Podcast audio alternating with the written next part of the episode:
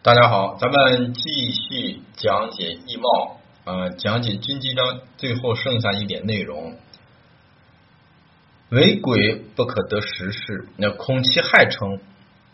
官鬼，那在问祸福的时候，代表的就是灾难。所以说啊，官鬼不能得实事呀。什么叫实事？那就是得日月的生福了，这个就叫得实事。不可遇长生啊，在十二长生里面，长生代表的就是慢慢的发展啊，慢慢的有根了，开始成长啊，这就是说它的力量会越来越强。恐其难免，你长生了，你再想去掉它，不是很好去掉的啊。不可临太阳，恐其方兴。太阳也就是说，它暂时浮在这儿了，但是。是在伺机带动东山再起，这个当然也是不利的，不可暗动啊，奸夫鬼克事，恐其谋刺啊。这句话，这个遂非常的正确，也就是说，克你的、克世爻的，如果下面伏藏着官鬼，这个就是说谋刺之象。因为它带着官鬼之意，鬼就是一种谋刺，不是明显的啊，不是明枪明战的这种，而是暗地里头行刺，不可上下克制，恐其内应外通啊。当然，你上下克制的话，内外都有忌神来克，那肯定是内外勾结串通一气之象啊。这里面所讲的就是这样的一种思维。呃，我们要知道，在预测自己运气的时候，克自己的下面如果是伏藏着官鬼，这个就要预防可能要遇到啊这种抢劫啊或者是偷盗的事情，而使自己受到其害。那你说底下为什么会伏藏呢？呃，它是有一定的道理的。上下鬼克事，即内外鬼也啊，指的就是官鬼啊。欲是贼人之不何策，用何兵，进何道？我将何以应之？何以克之？何以取之？啊，具验五行八卦消息而已。啊，这个就是说，啊，你要看人家到底是怎么一个用兵呢？那我到底应该怎样去预防呢？这里面就涉及到了提取细节，细节的话，当然了，你要根据他所临的五行啊、八卦呀来提取信息判断了。故鬼动内而防奸谋，那内卦的话就是自己的啊这个鬼，那自己内部有敌人。鬼发外而立野战，在外面，那就是说你要到了外面的情况下，会发生一些不利。鬼动乾宫，伏兵于庙。那这里我们要理解的乾呢，代表的是宗庙，那乾为宗庙。呃，在一些卦里面啊，你断的时候，那比如说在乾卦了，可以断什么？呃，这个呃，这个离宗庙是不是附近有宗庙？那可以这样去判断，或者是家里头啊，是不是有供奉？官星巽卦，逆于丛林，巽为丛林呐。坤鬼啊，是借纳祥。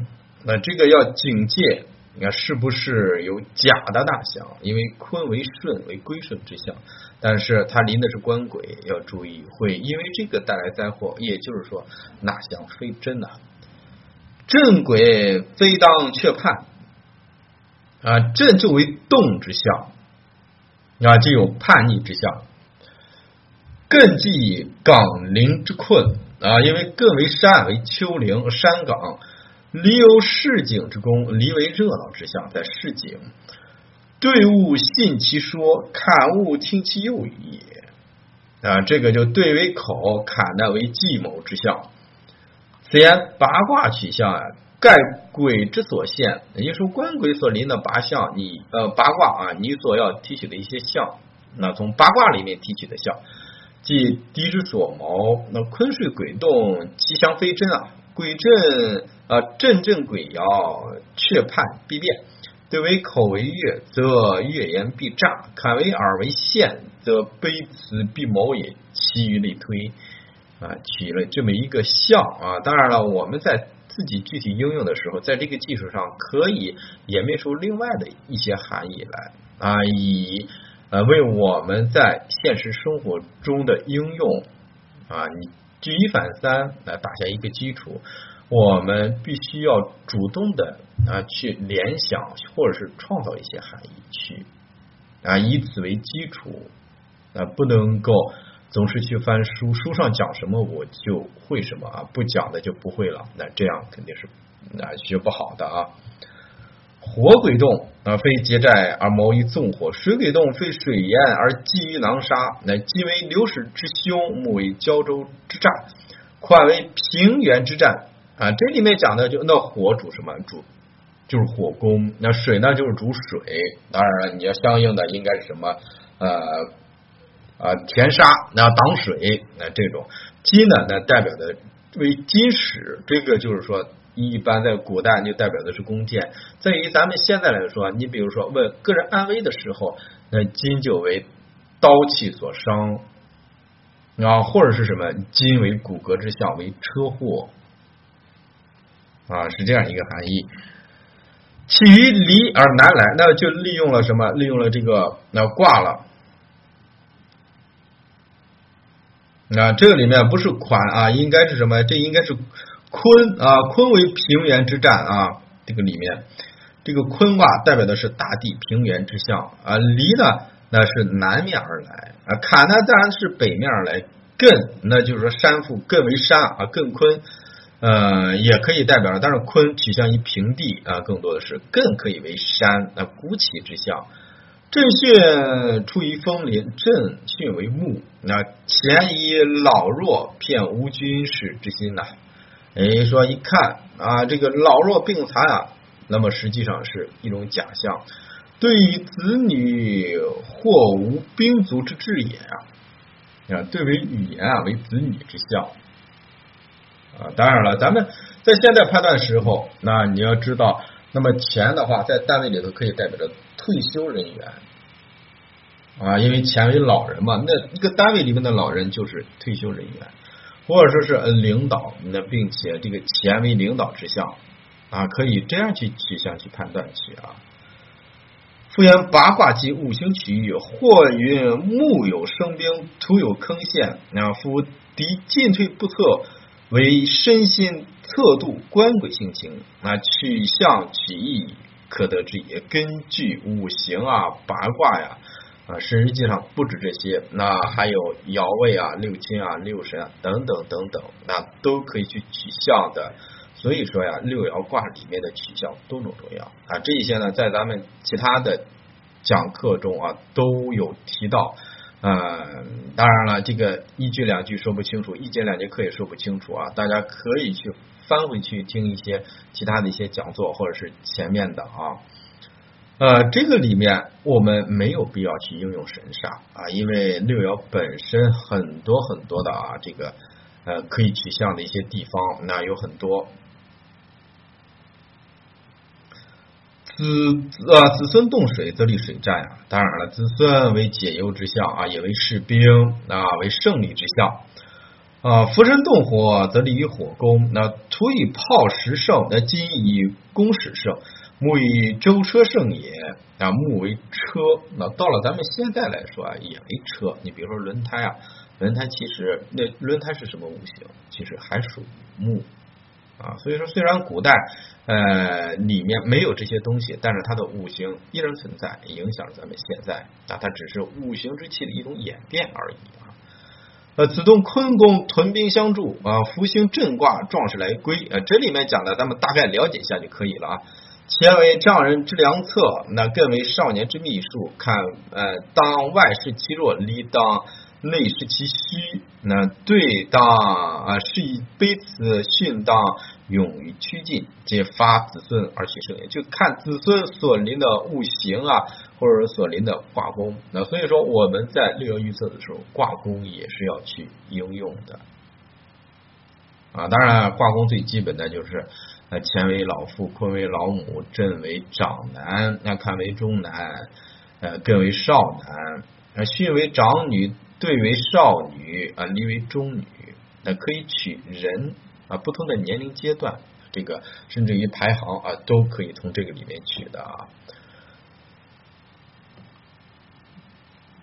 兵战福临阶级啊，当然有福神临世爻，那这个是好的，或属五行，或协和宫各以相推啊。你根据他所临的五行、所临的卦宫啊、爻位。呃，六神等等啊，都可以推出很多的象，这里面只是给了我们一个引导啊，让我们知道要往这个方面去思考、去想、去延伸去。然父母为比我之机关，妻财为比我之兵甲，兄弟为比我之埋伏，呃，贵为贼众，呃，子为将士，考生克旺衰，一分美恶也。这个里面啊，嗯，也不完完全全是这样。那就像前面所说的啊，那个父母，那这个就代表的全局性一个东西，为机关，七财为兵甲，也为什么呀？也为粮草。那七财也为俸禄。所以说我们在现在用的时候，七财。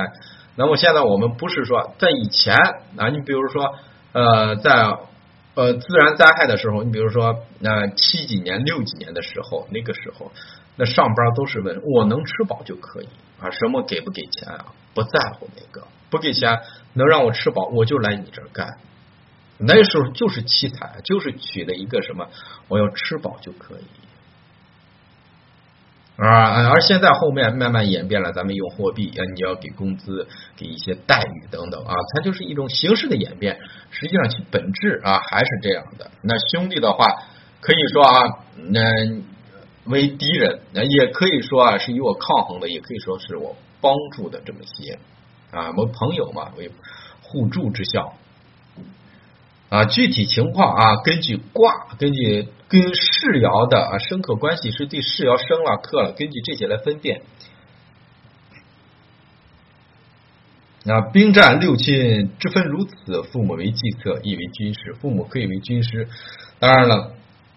呃，这个父母爻也可以为车辆，啊，在卦里面可以为车辆。比如说，我们现在预测的时候被父母所杀，那就有可能会有车祸啊！注意在路上的安全啊，它是灵活取向的啊。是以鬼临吉神啊，纵吉而不吉；夫居凶煞，纵凶而不凶。那这个就是说，鬼临吉神了，它也不叫吉。这句话实际上不正确。啊，我们不要这样去应用啊！鬼如果是来生事爻了，有什么不好？那这个就说明啊，可能会有啊这种突然出现的一种力量来帮助自己。那子孙来克事爻了，那还有什么好的？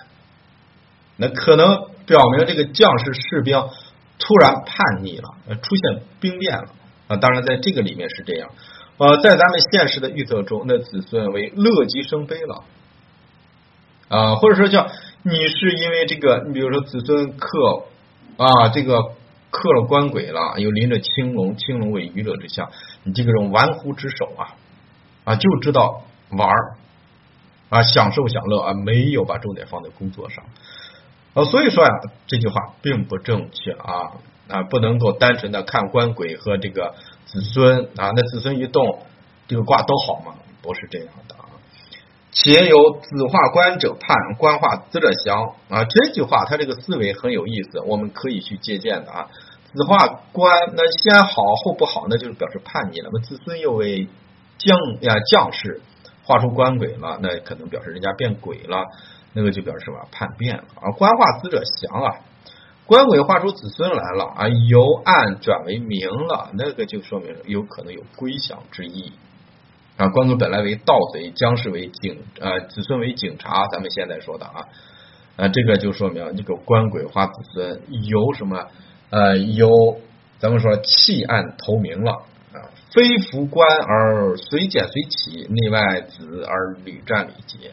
啊，这个时候啊，你这个官鬼，那只要是在卦中，没有必要再去寻福神了啊。还有子孙也是这样，阳为正兵，阴为奇兵啊。子孙官鬼以别其利也啊。这个里面阴阳爻，我们就是作为一个参考就可以了。